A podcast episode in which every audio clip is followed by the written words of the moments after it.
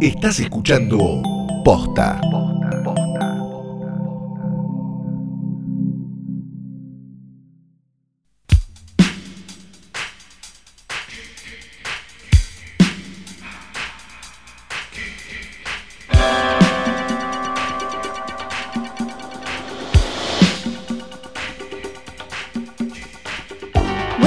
Tardes, buenos días, o lo que sea que coincida con el momento en el que le diste play a esto, que parece que es un nuevo episodio de Hoy tras Noche. Mi nombre es Fiorella Sargenti. Y el mío es Santiago Calori y parece que es el comienzo de una nueva temporada, ¿verdad? Para, ¿esto está, es, es así? No sé, yo acá tengo una... Mira, yo estoy tocando un sobre con guita, así que supongo que esto Ah, es el comienzo de una nueva temporada movilizada por lo único que nos moviliza, además de la venganza, que es el dinero. El dinero.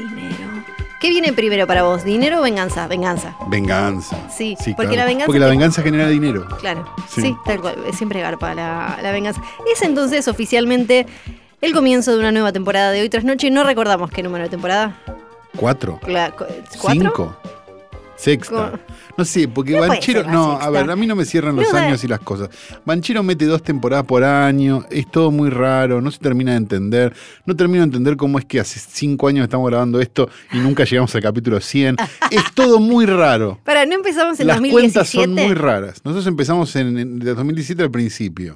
Entonces, todo 2017, todo 2018, 2018, todo todo 2019. 2019. Sería la cuarta temporada. Sí, pero Luciano la cuenta de otra forma y creo que Ah, vamos como hubo, por la séptima. Hubo diferentes temporadas. En el medio paramos. En, el medio momentos. paramos. Igual realmente ponerle temporada a algo semanal me parece más trucho que las temporadas de Beto ¿no? que dice "Ve- pe- temporada 20. No, hace 20 años está haciendo esta mierda, no, no es temporada.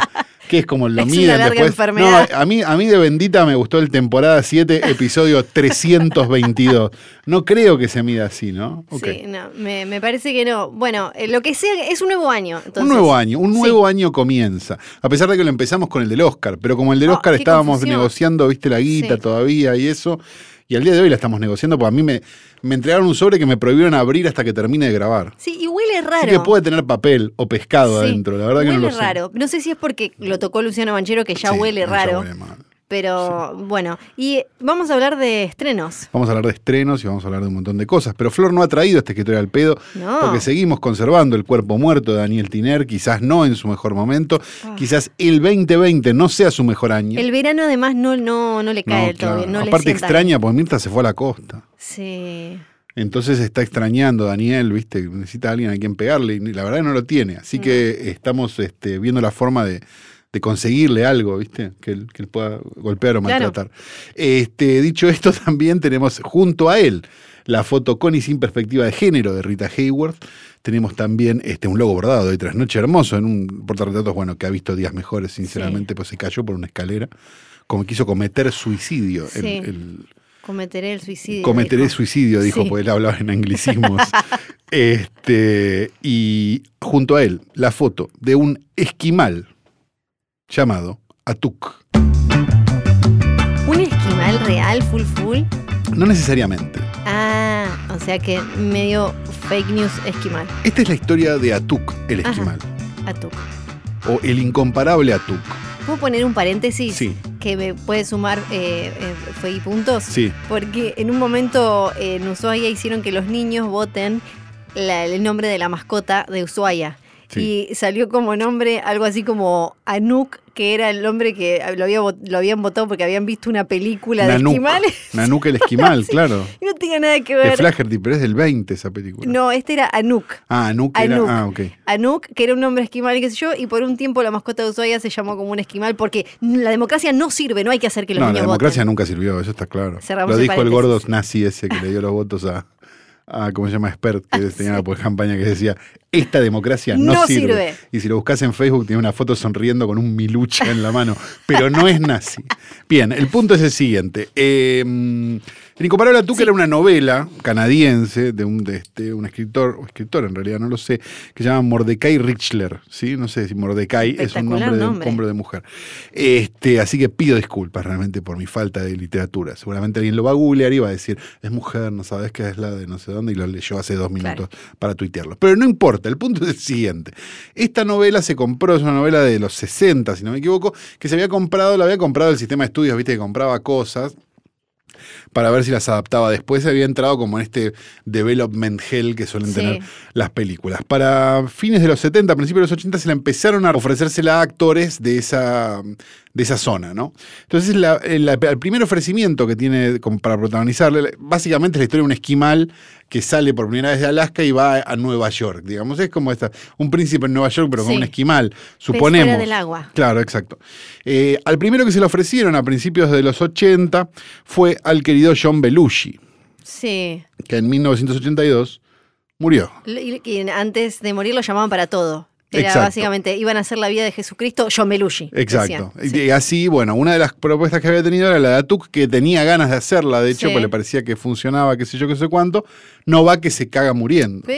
La, la de guita que le cagó a un montón de gente Belushi al morirse. ¿eh? Y yo supongo que sí. Sí, Eh, no, no contentos con eso, dijeron, bueno, un tropezón no es caída. sí. Así que vamos a, vamos a ofrecérsela a otra gente, que sé yo, el proyecto revivió a mediados de los 80, estaba, era más la época de las comedias de Rodney Dangerfield, ¿no? Esa época.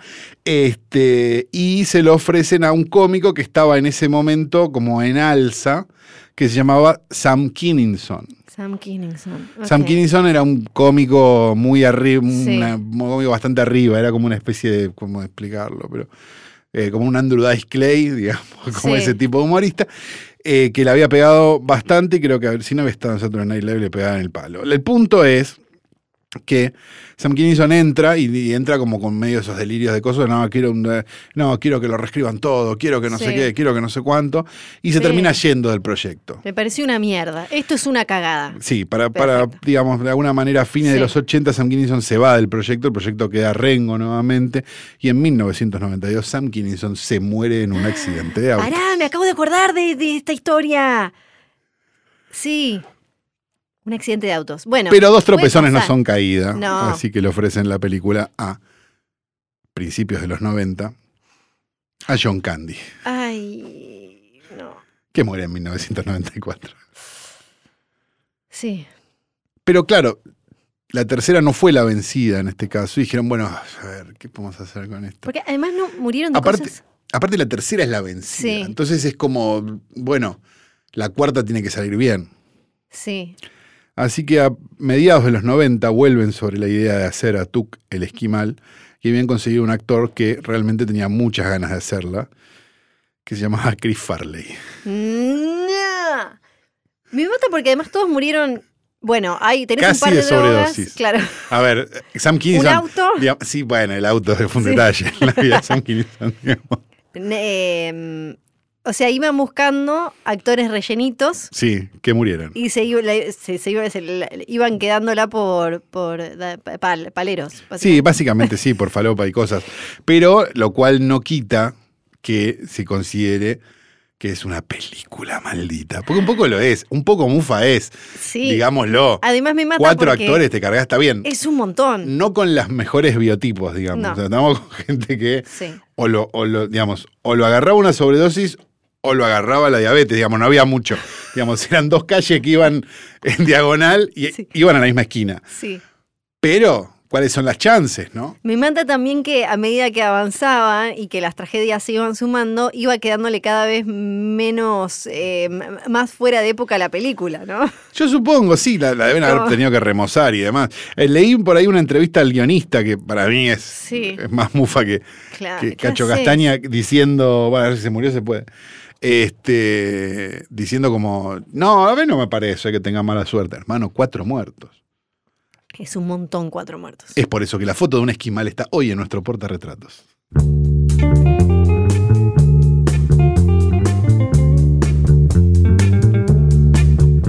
La cartelera, ¿qué se estuvo estrenando esta semana? ¿Qué se ¿No lo vas a hacer con un poco más de amor, Flor? Por No, ejemplo, perdón. ¿qué- ¿Pero qué vamos a hacer Ay, pero esta qué- semana? Tengo mucha intriga Ahí porque eh, pienso, ay, la cartelera, los estrenos, este jueves, ¿qué habrá? Y esto lo vamos a ganas de dejar así. charlarlo. Esto lo dejamos así, la gente piensa, uy, se olvidaron de editar. No, está hecho a propósito. Exacto. Es espectacular. Espectacular. Es espectacular. Bueno, ¿qué se estuvo estrenando esta semana? ¿Qué se estuvo Eh, teníamos dos, cuatro, seis, siete estrenos en la cartelera porteña, de los cuales vamos a hablar de uno solo. Sí, yo ya- por el momento vi uno solo, no voy a mentirles. Sí. No voy a mentirles. Eh, Después está Bad Boys 3. No vi ninguna de las anteriores, no, tengo ganas Yo de vi las dos anteriores y Bad Boys 2 ya era una mala idea. Hace 17 años. Sí.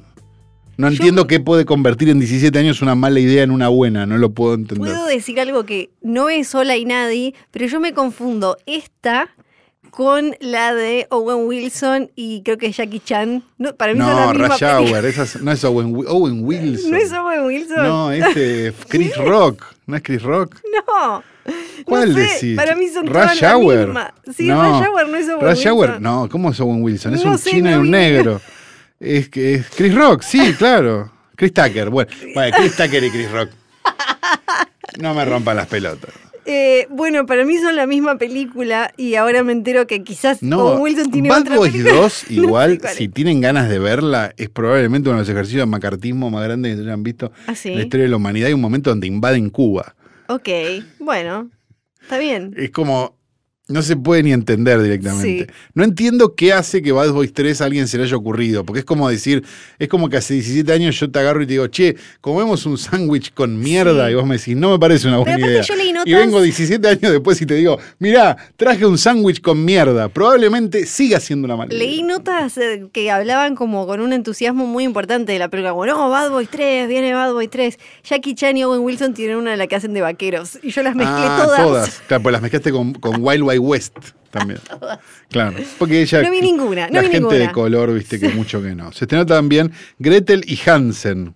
¿eh? Una película de terror, aparentemente. Sí, esa tengo ganas de verla, todavía no. De tuve 13 y tiempo. 12 años respectivamente, papá, bueno, no la vimos. Se estrenó también Amenaza en lo profundo, Es. Underwater. Sí, que le pusieron un nombre más genérico del mundo que ya debe haber sido usado 54 veces. Es la de Sí, creo que el año pasado Sí, incluso. sí. No es La, la- la de los cocodrilos, ¿cómo se llamó? En lo profundo, Sí. que también se llama la del tiburón, no sé. Sí, es con Kristen Stewart. Terror en lo profundo, sí. terror en... Bien, se estrenó también Araña, una película de Andrés Wood, el chileno que había hecho Machuca, creo. O alguna de esas. Era uno que le había pegado en un momento medio. No me acuerdo. Era como, parecía que iba a ser el Walter Salles de, de Chile y tampoco Walter Salles arrancó mucho, así que terminó siendo todo lo mismo. Se estrenó también De repente El Paraíso, una película palestina. ¿eh? La cineasta deja Palestina, ah, claro, una película sobre alguien que deja Palestina, justamente, en busca de un nuevo hogar. No importa qué tan lejos vaya, siempre encuentra algo que le recuerda a su hogar. ¿Y por qué no se queda? no? Palestina parece estar siguiéndola. sí. Y aunque trate de integrarse a la sociedad del lugar al que llegue la tarea, no resulta fácil. Ok, Y es una comedia, aparentemente. sí. Comedia y Palestina para mí no van como, ¿no? No sé, va. No. no Por ahora suena- no han... Ojalá, pero, pero Sí. no sé. Y se estrenó también Silvia, un documental argentino, un intento fallido por reconstruir la vida de su madre Silvia. La hija busca el sentido de la historia impregnada en la violencia y la negación, experimentando Sí, con imágenes borrosas de sus padres y los recuerdos inconsistentes de sus hermanas. Bueno, bien. buena suerte. Sí. No sé dónde la van a estrenar porque el Bomón está cerrado. Sí. Es una pregunta que tengo, digo con mucho cariño, pero lo están, Sí. lo están remodelando aparentemente. Ok. Pero bueno, todos sabemos que todos los restaurantes cuando cierran dicen que están remodelando, ¿no? es, es verdad eso también. Porque nadie, a nadie le gusta perder. Este, decíamos. ¿Qué más? No, nada más, el estreno de la semana es El Escándalo. El escándalo, también conocida como Bombshell, una película que nos llega algo tarde, Algo bastante tarde. algo como un montón tarde, es esa en la que Charlize Theron no se parece a Charlize Theron, está Nicole Kidman y Margot Robbie, basada en la historia real que impulsó el movimiento hashtag MeToo. Exactamente. Ese es, eh, esa es la bajada, así es la venta. Exacto. Y estaba para, para los Oscar, pero fue, no fue un Oscar so, so girl este, este año, ¿no? Sí. Este, Es Oscar que so woman. yo creo que el tema es que está dirigida por un chabón. Entonces, por un Claro, lado te sumaba y femipuntos. escrita por un chabón. Sí, por un lado te sumaba femipuntos y a la vez te restaba. Es como me parece que el balance te terminaba dando por lo menos en cero. El director es Jay Roach, que Sí, que no, tampoco tiene una filmografía que vos digas, bueno, sí, o sea, Austin Powers por eso. tiene. Eso eh, estaba diciendo, Flor. eh, el Nada, padre de la Meet novia, me Fockers. parece, o alguna de esas. claro. que es graciosa, pero tampoco Sí. es que la gente dijo, che, quiero ver la nueva película del director de Meet the Fockers. Nadie. Sí. No, y la de la campaña esa con Will Ferrell y Zachary. Galifianakis no está bien. También, y se puso serio, me Exacto. parece. Empezó a querer ganar un Oscar con Sí. Trumbo, que también era un pelotazo. Yo creo, habría que chequear los años, pero me parece que lo vio Adam McKay y dijo, si este pudo, yo puedo. Yo creo que sí, claro. Dijo, Y si este no, pudo tener como crédito oscarizable, yo también. mirá qué bueno lo que decís, porque el guion Sí. es del mismo tipo que escribió eh, The Big Short. Tiene sentido. Y tiene sentido. Lo que pasa es que no estaba McKay dirigiendo, No, lo exactamente. cual hace que quizás sea un poco, no nos adelantemos, una película de Hallmark de un tema muy interesante. Sí, y con, con algunas muy buenas actuaciones Muy buenas que actuaciones. te dan ganas de sacarlas de ahí y decir como, vení. Claro, vengan, vengan, vengan. Vamos Vengan a buscar un director para eso. Sí, los, los- los- los- con buen laburo vengan por acá. Está basada en un caso muy reciente eh, de, ¿qué fue? 2016, 2015, más o menos por ahí arranca, con el capo de Fox News, Roger Ailes, que es un viejo que maneja ese super imperio de noticias que ayudó a poner a Trump donde está, que Trump mira todo el día, cuando hace... Cuando Trump eh, hace videos y todo, se escucha Fox News de fondo. Pero Trump lo odia ahora, está en contra. Pero- Fox News, pues le parece muy de izquierda para sus Pero, ideales. claro, en este momento todavía es, es la- es la campaña recién de Donald Trump, en el momento en el que se sitúa la película, y este señor, claro, obviamente era un viejo pajero del horror que eh, hacía que las chicas eh, hicieran cosas aberrantes a cambio de trabajo y demás, y era todo un ambiente de laburo súper tóxico, por eso es uno de los casos más importantes de, de Too, porque además es un canal súper conservador, entonces eh, también dejaba ver, por un lado, la hipocresía de, de- de- decimos al aire, familia, esto y el otro, y qué sé yo, y después estamos pidiendo petes a cambio de cinco minutos de cámara.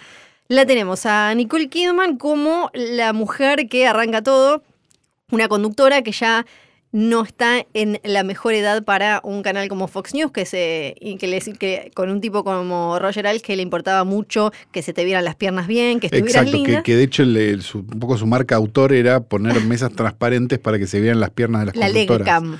Exacto, algo que había generado que el canal fuera muy popular también. Sí. Digamos, no, no es que, bueno, había un, estaba Rasmayer dirigiendo el canal y, eh, y nadie se había dado cuenta. No. No. digamos, era parte del paquete del producto que se hacía. No estoy defendiendo al tipo ni en pedo, digo, estoy Eh, diciendo, El chabón. siendo descriptivo. Sí, como lo dice la película, el chabón hizo que eh, Murdoch, eh, Rupert Murdoch, que es también dueño de todo en el todo medio nefasto del mundo más o menos, ganaron muchísima plata. Eh, Nicole Kidman entonces es esta mujer, aparece Margot Robbie en un personaje inventado que es como un poco eh, ayuda a reforzar un montón de ideas eh, de la película y Charlize Theron con el rol más importante porque hace de Siempre me. Nunca sé. ¿es ¿Se dice Megan, Megan exactamente? ¿O Creo que es Megan, Es sí. Megan, ¿no? Sí, se que escriba es Megan. Megan. Sí. Megan Kelly, que es una mina que si. Si alguna vez chusmeaste algo de política de los Estados Unidos, te la vas a haber cruzado. Eh, una presentadora muy importante de Fox News que tuvo un enfrentamiento con Trump antes de que terminara siendo el candidato republicano y después el presidente. Y eh, tiene un rol central en todo esto porque era una voz muy importante y cuando habla ella obviamente es cuando se termina pudriendo todo. Exacto. Y me parece que eh, tenemos también, espera, tenemos eh, Hay mil millones de caras conocidas. Igual. Eh, bueno, está Lithgow que está súper bien. Eso iba a decir, sí, eso, ahí quería llegar. Y Let Go, que probablemente se lo olvidaron Sí. en el Oscar, porque era de esos papeles, era no, pero digo, era Sí. de esos papeles secundarios que incomprensiblemente no estuvieron entre los nominados, porque de verdad Sí, me parece que está mejor que cualquiera de los que estaban Sí. nominados. Es un desagradable total. Aparte, un- digo, yo digo que aparte no es alguien que en general, bueno, sí, la de Palma, digo, alguna más, pero, sí. pero digo, pero que en general no te hace esto. No, no, no, no. Es más como Sí. un Chevy Chase, no sé, digo, un, Sí. un tipo que, bueno, Chevy Chase le cae como el orto a todo el mundo, pero, Pero puertas cámara era muy simpático. Claro, pero cámara era muy simpático. Este, no, no da eso, Sí, no, no, ni no. en pedo. No, para nada. Eh, está súper bien. Antes de hablar un poco más de la película, hablando de los hechos históricos, hay un video en YouTube de una media hora donde está Megan Kelly con otras de las mujeres que trabajaron en ese momento de Fox News. Y uno quizás dice, bueno, debe estar algo exagerado. ¿Sabes lo que dicen? Que la Se quedó película corta, se quedó corta. Que en realidad la- era peor todo. Lo que dijo Kelly. Para, para que la gente que no la vio, digamos, y para la gente que, que a lo mejor no le No interesa ver, verla o lo que sea, este, para, para que lo entiendan, es como, como una situación medio, un canal de noticias dirigido por el Sofovich que le decía a las secretarias, revolvé más de abajo los sobres. Eso es. Sí, y, o sea, digamos, y, así- y haciéndolas revolver más abajo los sobres en un lugar donde no hay nadie, ni hay ninguna Sí, cámara, sí. digamos. Y así como, y era todo, y a partir de ahí era toda una estructura de abuso de poder donde todas las mujeres que querían acceder a algo tenían que hacer lo que quisiera el tipo que tenían arriba. Exacto, hay una cadena de complicidades dentro del, Sí. del canal donde todo el mundo te cumplía un rol para que no pasara nada. Lo que, lo que dijo Megan Kelly es que eh, lo que le dolió es la escena en la que el personaje de Margot Robbie le dice a ella, eh, si vos hubieras hablado en su momento, esto no nos hubiera pasado a nosotras y más, porque para ella de alguna manera fue culpar a la víctima, en este caso ella como víctima, pero que a la vez la, la hizo pensar como que le revolvió esto de que ella podría haber hecho algo en su momento para evitar que le pasen cosas a, a otras. Bueno, pero el personaje de Margot Robbie me parece que está puesto para eso, ¿no? Sí, sí, sí. o sea, sí. está puesto justamente, no es un personaje real, Exacto. y digamos, eh, es un personaje ficcional dentro de una historia, o sea, para que, para que peguen, digamos, le- con plasticola las cosas, que no está mal, digo, No. ha pasado mil veces, digo, no sé, t- si vamos, a, un ejemplo que no tiene absolutamente nada que ver. Digo, Ed Wood jamás vio a, a Orson Welles en un bar. Sí. Pero es necesario dramáticamente para la película. Sí, entonces además me, se usa. eh, me parece que en Y un- me parece que, que ese personaje es necesario porque, porque de alguna manera determinadas culpabilidades o determinadas cosas caen sobre el peso de un personaje ficcional y no sobre un personaje Eso real. Me parece que es para eso sí, también. eh, en un caso con víctimas de algo así, me parece muy inteligente de parte del guion poner a un personaje inventado que junta las historias promedio que contaron un montón de mujeres sin tener que revictimizar a una que quede como la que le, la que hizo todo le mal. hizo claro. todo, la que di- le dijo que sí y, y demás. Me parece que eso es muy listo. Eh, eso es lo que había dicho entonces eh, Megan Kelly sobre la película, que, que para mí, si bien no es todo, quizás todo lo profunda que podría haber sido y es medio como angosta en algunos temas, tiene cosas, creo, muy inteligentes con respecto a cómo muestra las capas de, abuso y de ataques eh, que sufren estas mujeres en eh, todas y particularmente las que quedan expuestas en un medio así en el que está la imagen y en el que todo lo que importa es eh, vender. Leía una crítica que hablaba que es una película sobre vender porque Fox News lo que hace es vender, vender un candidato, vender las piernas, vender la noticia, vender una idea de... Y, y entonces, claro, todas estas mujeres eran como la car son todavía en un montón de lugares la carnada para caer a ver eh, eso. Y creo que hay cosas que pueden parecer burdas, pero a mí me gustaron, como por ejemplo toda esa secuencia en, el, en la parte donde están en el vestuario, como en el camarín Sí. ese donde está la ropa, que están todas vistiéndose y poniéndose las tetas falsas, la faja, y se, not- se ve que te muestran que una tiene curitas en el pie porque les hacen poner esos tacos gigantes, o ella que todo el tiempo se saca los zapatos y se pone otros, como que le, Sí, o, o ese montaje de complicidades que también creo que pasa en el mismo lugar, donde, donde como varias están como, como más, este, por decirlo de alguna manera, más woke, digamos, Sí. como no sé qué, y hay un par que les chupa un huevo. sí, Digamos, como esa noción de, bueno, esto, todo esto, sí. este, y toda esta gente piensa distinto y demás. Está, a ver, para mí, para mí está bien escrita la película. Me, me intrigaría saber qué pasaría si la escriben otros directores de películas este, biográficas, por decirlo de alguna manera, Sí. tipo Alexander y Kasarievsky. Me, me llamaría, la- me pregunto qué hubiera pasado con esta película. Pero, pero no importa, porque el tipo, digamos, el, el- el de, el de Big Short, que ahora se me fue el nombre, no está mal.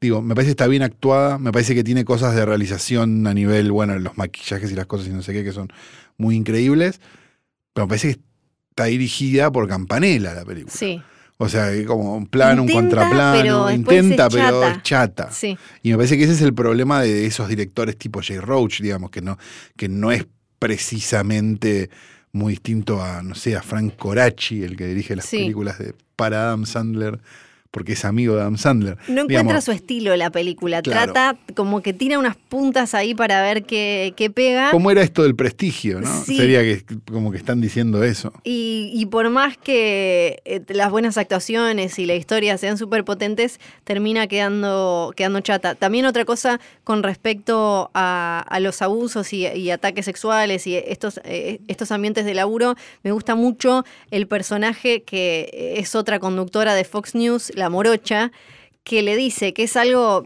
porque la película creo que hace bastante bien esto de exponerte las diferentes dinámicas y razonamientos a la hora de denunciar o no La eh, que, algo quedó, así. la que quedó relegada a esa. No, ¿me la morocha, Ah, la morocha grande que le dice, Ah, sí. que le dice a, creo que le dice a Megan Kelly, si vos entendés que si le dicen a él que las minas para ascender, para crecer en Fox News, tienen que chuparle la pija, va a quedar como que todas le chupamos la pija. Como que eh, está esa cosa de, de vergüenza y en su caso de que se me cae la carrera, pero también se entiende, claro, esto que después se ve en el personaje de Margot Robbie. Ella dijo que sí y tiene como esa, esa sensación de... Bueno, te- pero también tenés el personaje este que lo mandan a Siberia prácticamente, que está como seis pisos más arriba haciendo la- sí, el Jennifer- clima. el personaje de Jennifer, ¿cómo es que se llama? Ya te lo digo. eh, digo, eh, que está haciendo tipo el clima en Wyoming, Sí, porque, sí, porque, porque no. Entonces digo, hay algo como eh, súper interesante de eso. sí. Digo, de cómo, de cómo está contado. Digamos, me parece que el gran problema que tiene la película es más la pata visual sí, que la pata narrativa. La pata narrativa está bien. sí. E incluso es un tema también que creo que te podés quedar, así como decimos como, eh, che, para ver una de Star Wars tenés que leerte ocho libros para entender qué pasó. Acá un poco te podés Nunca llegar lo hubiera dicho. un poco te podés llegar a quedar afuera si no sos tanto de consumir eh, cuestiones, escándalos políticos y demás de Estados Unidos, pero no tanto como para que la experiencia se venga abajo. No, no creo que te expulse, pero sí No. si te interesó la película o te generó algo, quizás te lleve a ponerte a Sí. leer. Y eso también está bueno. Sí. Digamos, que vos te pongas a buscar, no sé, po- por, lo menos, no sé, los nombres de las periodistas y empieces a leer la Wikipedia decís, ah, ah", Eh, y te puedes llegar a meter en un hoyo que te puede durar un fin de semana, amigo. Incluso eh, te dan ganas de ver spin-off del personaje de Nicole Kidman. O sea, una mina que sabía la que se venía, que sabía todo lo que estaba pasando, que trató un poco de, por, por lo que te muestra la película, de, de ser un poco de, más woke, más eh, progresista, como que se fue acomodando con lo que ella creía los tiempos. Fox News no.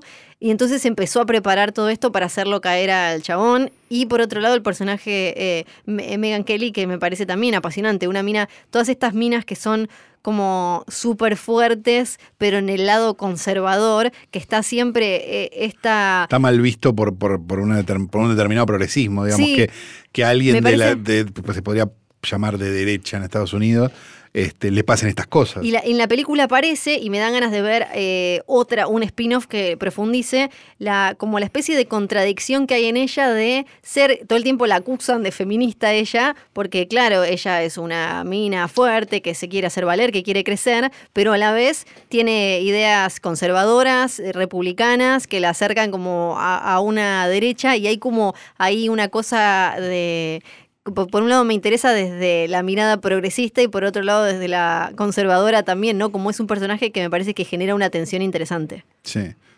Algo que creo que vale la pena charlar acá es el ¿Qué? interés. Es tu olor a culo. Una No tengo olor a culo, Flor, es Estoy muy con no los tengo. chistes esos de tu vieja, cara de verga. Estoy muy, muy así. Está buenísimo. Sí.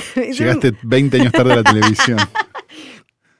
Me Hoy tendrías una casa en. Nordelta. Ay, es el tema de cómo Hollywood de golpe empezó a hacer casi exclusivamente películas eh, biopics o eh, inspiradas en eventos muy recientes. Algo que antes se daba muy cada tanto, como Erin Brockovich era Claro. la excepción más o menos en su momento. Siempre eran eh, personajes que ya habían muerto, había como que de alguna manera revalidar o ya estaban muy instalados como íconos. Y ahora de golpe todo el tiempo Hollywood te cuenta lo que pasó hace tres años. Hace tres años, exactamente. años, como mucho. Y eh, me parece que la película es de dos géneros, ¿no? De, Bombshell. O, o bueno, lo que nos va a disparar a hablar de Bombshell. Primero, películas sobre periodistas, digamos Sí. que como un género en sí mismo del cual vamos a hablar. a que también le encanta a Hollywood y que nos gusta a nosotros también. Sí. Digo, no, no, no saquemos el culo de la aguja. Y las películas sobre historia reciente. Porque da la sensación de que un hecho. A veces hay cosas. Hay, a ver, vamos, vamos, por partes. Me parece que a veces hay situaciones de historia reciente donde nos llamaba mucho la atención el por qué existía eso. O sea, Sí. sin ir más lejos, Red Social, una película que nosotros hemos visto en su momento y hemos dicho, por lo menos recuerdo cuando recién salió, que era como decir, ¿esto por qué? Sí, ¿Esto para qué? Pues esto de hace un mes. sí. No, ni esto va a quedar viejo. La vio, la vio. Pero la vio porque había algo ahí, me parece. Sí. Y después cosas de historia reciente que son importantes, digo, de que, exista Bombshell, digamos, al margen de que le podamos este, este, cagar en la cara a Jay Roach. Me parece que hay como una situación donde es importante que esté esta película. Porque esta película deja un antecedente de algo que está, pas- que está pasando Sí. en este momento. Sí. Y eso es súper interesante y es súper importante a los fines de este, construir después una, un- una historia Sí, sí, me tal parece. cual. Digo, oh, como, como que, bueno, que quede testimonio de esto. Muchas veces varias las películas, de alguna manera, basadas en hechos reales, son películas donde alguien quiere dejar testimonio de algo. Este, que no está, que está muy bien y está perfecto y qué sé yo. Ahora, las pero si vos dejás testimonio de algo que pasó hace, no sé, 20 años, 30 años, es una historia simpática, no sé, por poner un ejemplo, Will You Ever Forgive Me, poner la de, la de Melissa McCarthy. Es una Sí. historia muy simpática, pero no, no le cambia, digamos, le- la historia del mundo a nadie. En cambio, si vos haces eso con, un- con un hecho más reciente, sí marcas una agenda y sí haces que determinadas cosas pasen. Por, por eso tienen una importancia, me parece, las Sí. películas de, de historia reciente. Mira, estuve anotando algunas de las que tuvimos en los últimos años y, y por lo menos todas las que se me ocurrían tienen que ver con esto que decís, con un poco como procesar lo que pasó hace poco para aprender, porque quizás también con la sobreabundancia que tenemos hoy de información, hay como una necesidad de verlo en la pantalla grande de esa manera para asimilarlo y, y- y- y que se haga carne y que no se olvide tan fácilmente. Tenemos, bueno, de McKay tenemos Vice y de Big Short, Sí, tenemos eh, la lavandería sí. de, de bueno, Soderbergh hace poco, Bueno. eh, la de eh, The Report, que creo que se llama El Reporte directamente acá, que es eh, de, de las torturas sí, después de la guerra y demás. Eh, Game Change, que es la de... mm, ¿Cómo se llamaba? De Palin, Sarah Palin, ¿te acordás? Sí. Que también salió ahí al toque. Al toque, sí. Spotlight más o menos, Spotlight tiene un también. poco más de años, pero W de. Oliver Stone.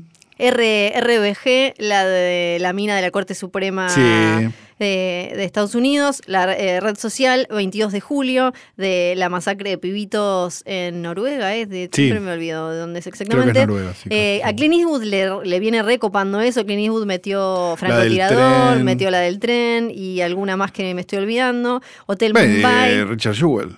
Sí, que también. Bueno, es un poco más vieja la historia, Eh, pero más o menos. Hard Locker, Zero Dark Thirty, e incluso Hustlers, estafadoras de Wall Sí. Street, es una historia de 2008, un poquito más, pero Fruitvale Station, que es una historia de unos pocos antes también de que años de que saliera la película. Hay ahí como, hay algo, hay como una necesidad de, che, estas cosas le tenemos que prestar atención, ¿no? Y, a ve- y se podrían dividir en dos grandes grupos, me parece. En los, en los grupos donde todo el mundo conoce esta historia, pero vamos a hacer una película, podría ser este caso, digo, Sí. el, de Fox News, digo. Y pongamos la lupa sobre un tema que quizás no se sepa tanto y hagamos una película para darle notoriedad a ese tema reciente que del que no hablaría más la gente, el caso de Ujú. Football Station. Sí. Digo. Eh, parece que hay como dos grandes grupos dentro, dentro del género. Sí. Eh, sí, claro, y son todas muy meritorias, ¿no? Digo, Sí. en general no son malas películas, salvo, bueno, qué sé yo, la del tren de Clint Eastwood, Que, puso los mismos pibes a actuar. Ay, por favor, qué hijo de puta. Sí, bueno. necesidad. Pero Clint Eastwood, qué, qué- qué difícil, ¿no? Em, yo sé que se reenojan, ¿viste? Los críticos, críticos en serio, más grandes se reenojan cuando hablas de Clint Eastwood, pero no, no es que no es que le estoy faltando respeto a toda su carrera, le estoy faltando respeto al que es ahora. No, pero, a ver, pero ni siquiera es eso para mí con Clint Eastwood. Yo, No. perdón, no, no, no estoy de acuerdo con la noción esa de, de ah, está viejo Clint Eastwood. No. No. Para mí, Clint Eastwood quiere dirigir esas películas. Para mí Y hay un montón de gente que, que no está dispuesta a cre- querer creer que Clint Eastwood quiere hacer una película de Hallmark. Y sabes qué, capaz que sí. Porque Sí. viene haciendo películas de Hallmark hace 20 años, cuando tenía 70 años, Sí. y no era un viejo choto. Yo no O sea, creo porque- que sea por porque ser la un verdad viejo que choto. La verdad que no hay una distancia moral enorme entre, entre Richard Jewell y Million Dollar Baby. No hay una diferencia No, moral enorme. yo no creo que sea. Es medio como decir, como no, Perón estaba viejo y no sabía nada. Claro, no sabía que. No, para mí no es que está viejo, es que él quiere contar esas historias y de esa manera. Sí creo que eh, a cualquier otro director se le cae o directora se le cae mucho más si, si llegara a ser una película tan chata como las que viene haciendo Seguro. en los últimos tiempos. En los últimos 20 años. Veintipico de Sí, años, puede desde, desde, desde Medianoche en el Jardín del Bien y el Mal, podríamos decir la Desde- última película más o menos decente No sé de cómo envejeció Río Místico. Ya, es un capítulo de atreverse, Río Místico. Pero ya lo era cuando salió. Sí. Y después, eh, Ese es el punto. O sea, de- ¿cuál- de- ¿qué vieron? O sea, el problema no es Clint Eastwood. El problema es qué vieron en Clint Eastwood sí. que ahora no están viendo. Eh, Porque la verdad que él sigue haciendo lo mismo. Sí. Te guste, no te guste, ahí ya entramos en una discusión más larga. A mí no me vuelve loco, la verdad, la filmografía de Clint Eastwood. Pero qué sé yo, cada uno, esos son gustos y es un problema de cada uno. Ahora, ¿cuál es la expectativa que vos tenés Sí. sobre la filmografía de Clint Eastwood? Es una cosa muy distinta a la filmografía de Clint Eastwood. Sí, y yo creo que Reda, que estemos hablando, no es que nos fuimos por las ramas, porque justamente... Empezamos hablando de minas y terminamos hablando de Clint Porque- Eastwood, que no te castea una mujer ni de casualidad. No, porque a Clint Eastwood justamente le interesa mucho hacer esto que venimos hablando de, de recordar y de poner ahí adelante historias que pasaron hace poco porque para él son importantes y él lo hace siempre con una bajada muy clara. Claro. Entonces ahí me parece que también está la parte Donde los Hallmark. militares son buenos y los Exacto. negros son sospechosos. Él, ahí me parece que es donde está la bajada Hallmark. Él quiere contar estas historias con una línea muy clara siempre de, de- de- de- de política, social y todo. Y me parece que lo que a él le interesa ahora es esto.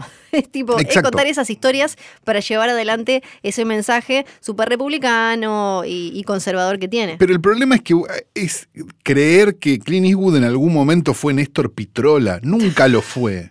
Sí. ¿Entendés? Que te hayan gustado las películas no quiere decir que Clint Eastwood haya sido un libre pensador de izquierda. Jamás lo Fue. Claro, no. Jamás. Ahora se nota más, y sí, se nota más porque el contexto a su alrededor es distinto. Sí. Pero Sí, no porque él haya cambiado y se haya convertido en un viejo fascista. Siempre fue un Sí. fascista, ahora está viejo. Sí. Nada más. Porque incluso. Entonces digo, hay algo de, de culpa del que lo está diciendo y de culpa del que lo está condenando, que en algún momento le pareció una buena idea votar a Biondini. Sí. Entonces, bueno, negro, no sé, fíjate, si votaste a Biondini, es un problema tuyo, no de Biondini. Sí. Sí. Sí. No estoy defendiendo a No Biondini. está de- ¿no? por aclaro, favor, por favor. aclarémoslo. No Lo estoy poniendo de ejemplo extremo. Ese debería que- ser el sí. nombre del capítulo. No estoy defendiendo a Biondini, es el nombre del capítulo. Perfecto.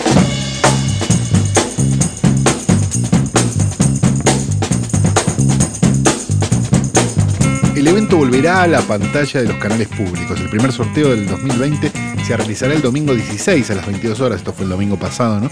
Y habrá más de 2 millones de pesos en juego. Esto informa usuayanoticias.com. El telebingo fueguino vuelve a los canales públicos y es más famoso que Fiorella. ¡Ay, Sargent. sí! El telebingo. El mi telebingo le es una imagen encantaba. hermosa, aparte. Sí. Me parece que esta, este- esta captura de pantalla es de la época donde tu abuela lo miraba o es de ahora también así. Sigue de siendo ahora. igual.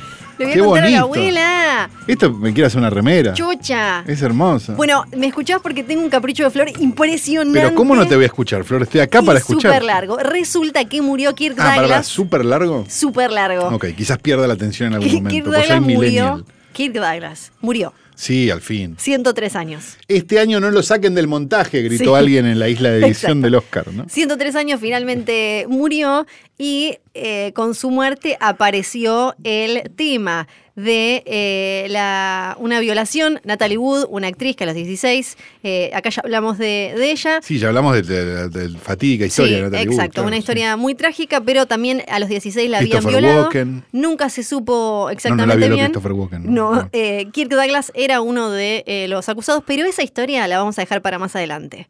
Solo la estoy mencionando para que. Sí, sí, ¿Esto ya tiene lo segunda parte? Tiene segunda parte. Ay. Pero esta, esta es otra historia de Kirk Douglas y una duda que estaba sobre su cabeza. Más grande que la de violar a Natalie Wood. Sí, más grande, en serio, real. Caramba. Real. Vamos a Los Ángeles, 1949. Tenemos Uh, a una joven una cosa actriz. toda llena de tierra. Jean Spangler, joven actriz, bella, que quiere triunfar en No. Hollywood, que anda dando vuelta. Obviamente era actriz, bailarina y cantante. No, porque tenías que ser como Claro, súper sí, completa sí, sí, sí. Para, para ver si pegabas algo. Sí. En Tipo Los Valeria Ángeles. Archimó. En 1949 desapareció. El 7 de octubre de 1949 fue la última vez que se la vio a Jean Spangler. Lo único que apareció es una carterita que tenía dentro un papel que decía lo siguiente. La carterita tenía rota una tira Y el papel decía, Kirk, no puedo esperar más, me voy a ver al doctor Scott, va a ser mejor así ahora que mamá no está. ¿Qué pensás? ¿Qué significa la carta? El papel.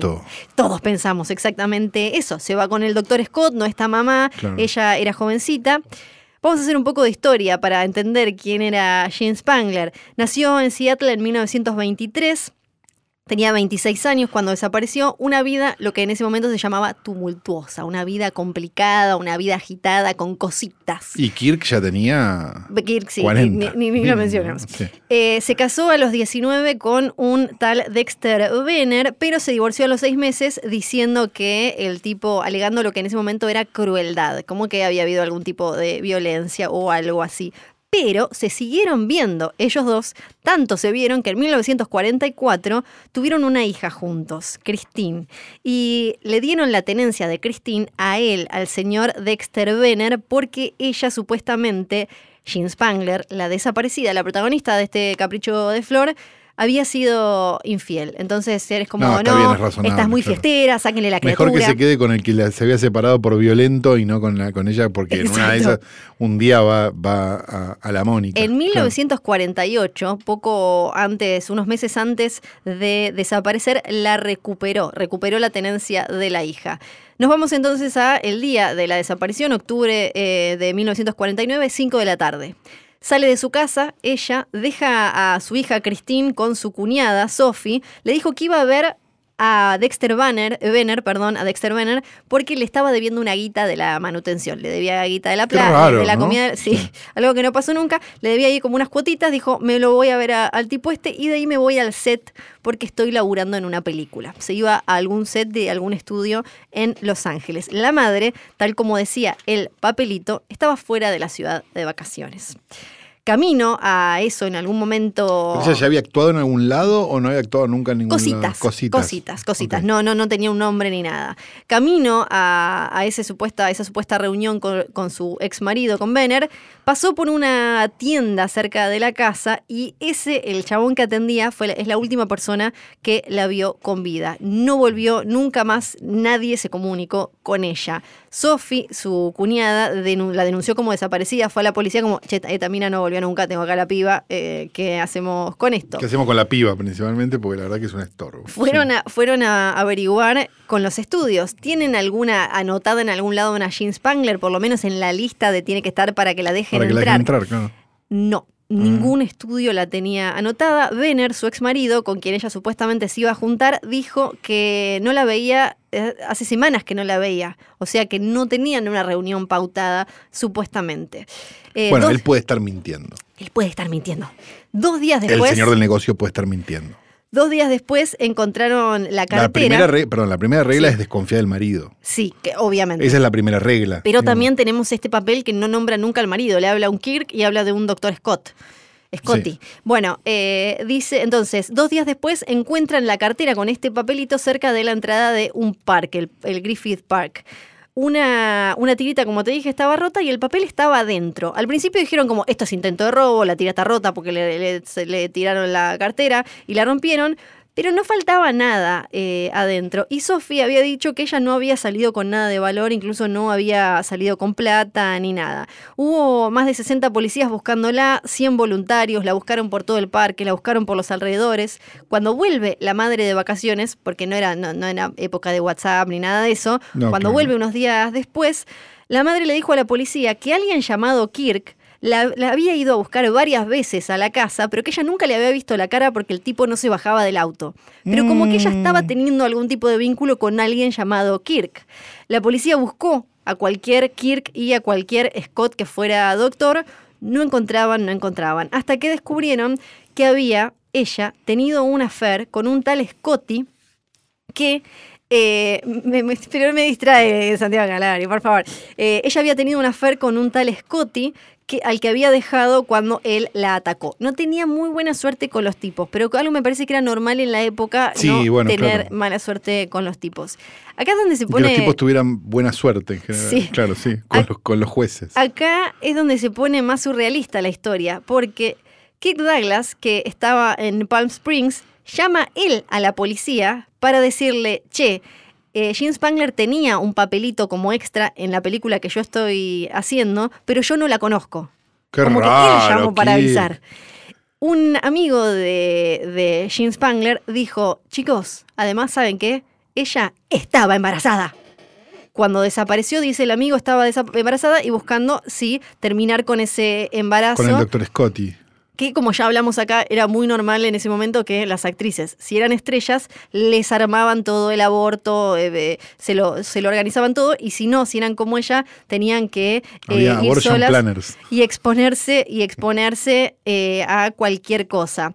Yendo a diferentes bares y lugares que frecuentaba Jean, descubrieron que había un estudiante de medicina que se hacía llamar Doc que hacía abortos. Entonces ahí apareció la teoría de ah, Jean fue a hacerse un aborto para terminar el- este embarazo no deseado, probablemente con un tal Kirk que Douglas dice no ser él, y murió por algunas complicaciones. Claro, entonces ahora tenemos tres, cuatro sospechosos. Sí, ahora, ¿y la cartera? ¿Por qué tiraron la cartera en el parque? ¿Por qué no quemarla o tirarla al fondo del mar o lo que fuera?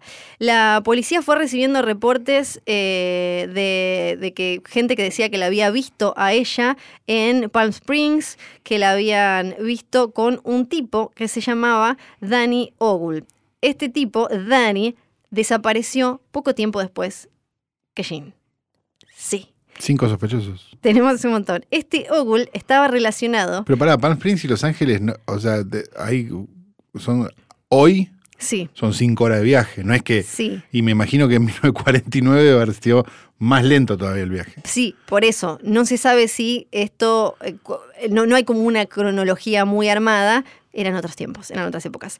Este, Pero no estamos diciendo como que alguien estaba en Buenos Aires y en Mar del Plata. Claro, pero como al lo mismo tiempo. dicen, lo que, esta teoría dice, ella estaba en Los Ángeles y no es que se fue a hacer algo por ahí, se fue a Palm Springs, ahora y la cartera, o sea, son todos signos de pregunta que quedan dando vueltas por ahí. Este tipo, Ogle estaba conectado con eh, Mickey Cohen, que era un gángster que a su vez estaba conectado con el ex esposo de la actual mujer de Benner, el ex marido de Jean Spangler. Es un quilombo. Sí. No, no, Necesito un gráfico. no pudieron avanzar con ninguno de todos estos sospechosos. No, porque hay una carta que dice Kirk el pelotudo de Kirk Douglas llama y toca el timbre. Y él dice, yo no Claro. fui, yo no fui. Pero él estaba en Palm Springs donde dicen que la vieron a ella, que no se entiende bien cómo, porque cómo llegó ni, ni nada de eso. No, está bien, Kirk Douglas tiene forma de. A ver, él no. Capaz él no lo hizo, Claro, pero él lo mandó a hacer. Él puede estar donde quiera. exactamente. Y mandarlo a hacer, ¿o Él no? se ocupó de que lo vieran en otro lado. No sabemos, porque en realidad lo único que los conecta hasta ahora oficialmente es, Es la esta- carta. es la carta y la supuesta participación de, de ella.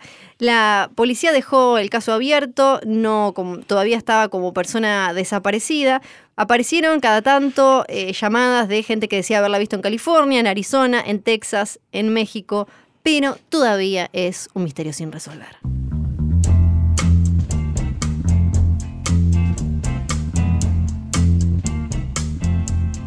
Pensé que el olor era porque me había sacado los borseos después de haber estado con 30 grados caminando por toda la ciudad, pero no, son las puertas abiertas del videoclub del tío Calu. ¡Yay! Igual los borseos sacalos. Está, está como un poco más rancio, ¿no? Yo Sí, igual, sí, ta- sí, sí. no, claro, no suma que- mis borseos. Yo soy, yo soy presa de una rinitis crónica que me da esta Ah, voz también. claro. Este, así que no me, digamos, por un lado se lo agradezco y por el otro eh, no me doy mucha cuenta.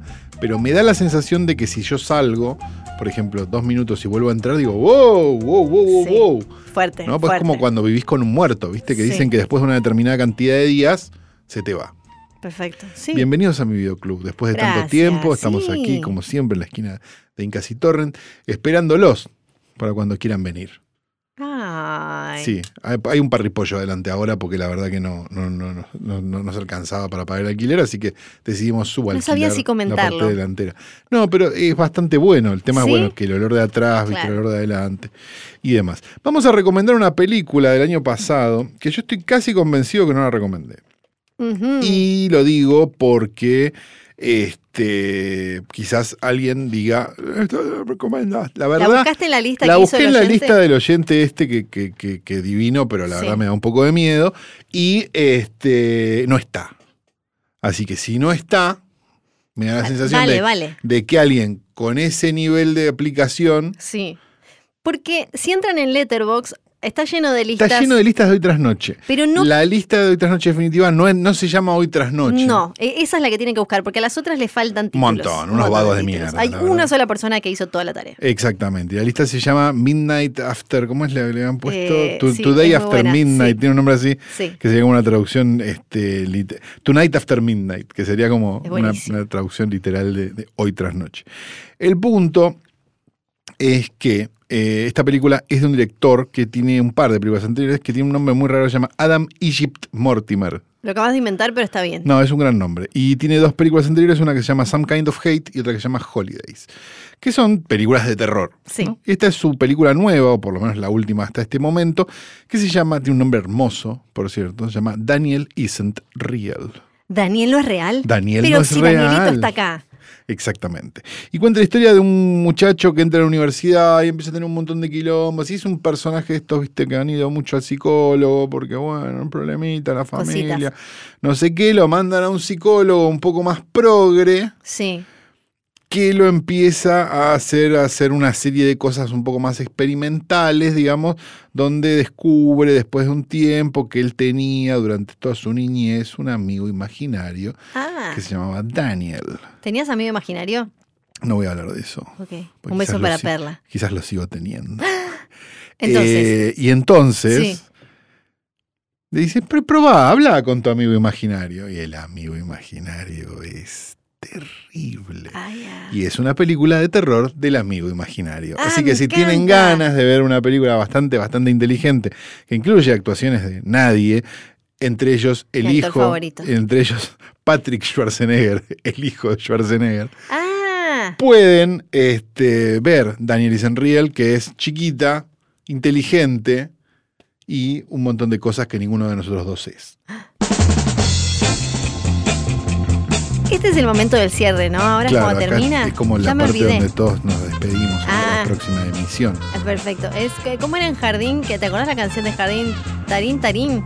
¿Cómo No, era? depende de Nos vamos del jardín. Con este caminito alegre y saltarín. Adiós, mi señorita. Adiós, lindo jardín. Mañana volveremos. Tarín, tarín, tarín. ¿No? Darín, Darín, Darín. Lo cantamos, acá cantamos Darín, Darín, Ah, Darín porque, bueno, somos cinéfilos. Sí, claro, obvio.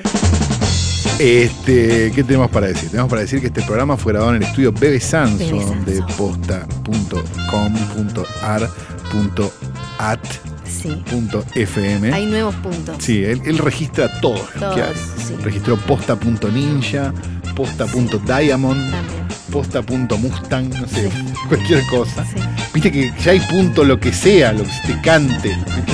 Punto flor. ¿Sabes cuál es? Hay hay un- uno. Vas, soy punto flor. Y va a ser el blog de ¿Sabés- Florencia. ¿Sabés qué, qué debería tener un punto? Tu ¿Qué? cara de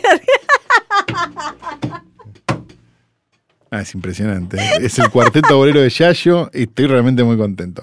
Bueno, decíamos, este programa fue grabado en el estudio de Bebe Sanso, de posta.fm. Eh, tenemos que la obligación contractual de decir Johnny, Nico, Nico y John. Tenemos la obligación contractual de nombrar a Bebe Sanso, a quien amamos con locura y pasión y Sí. queremos abrazar. Y me ha, me ha confesado el otro día su fanatismo. Ah, pensé que te había meado. No, no, no, no, no, no. Me, me, Bebé me meó varias veces, pero para la intimidad. Lo que tenemos hoy es. Este, me, ha, me ha hablado de su fanatismo por la banda Ghost. Ay, me Sí, encanta. y bueno, me dijo, puedo hablar una hora cuarenta seguida de Ghost. Y ¿Cómo le es que se llama el ¿Por cantante qué no hacemos un No sé. capítulo de esto Sí. en algún lugar? Este, dicho esto y todo lo demás, no tenemos nada más para decir. ¿Querés, querés cerrar con algún chiste? No, ya estoy. Muchas Tipo, gracias. ¿Sabes cuáles son los colores del semáforo? ¿No querés hacer uno de esos? Perfecto. Entonces digo que mi nombre es Santiago Calori. Y mi nombre es tu vieja.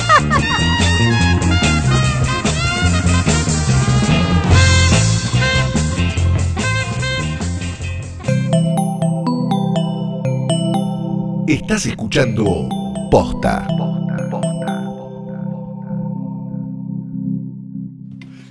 ¿Qué pasó, boludo?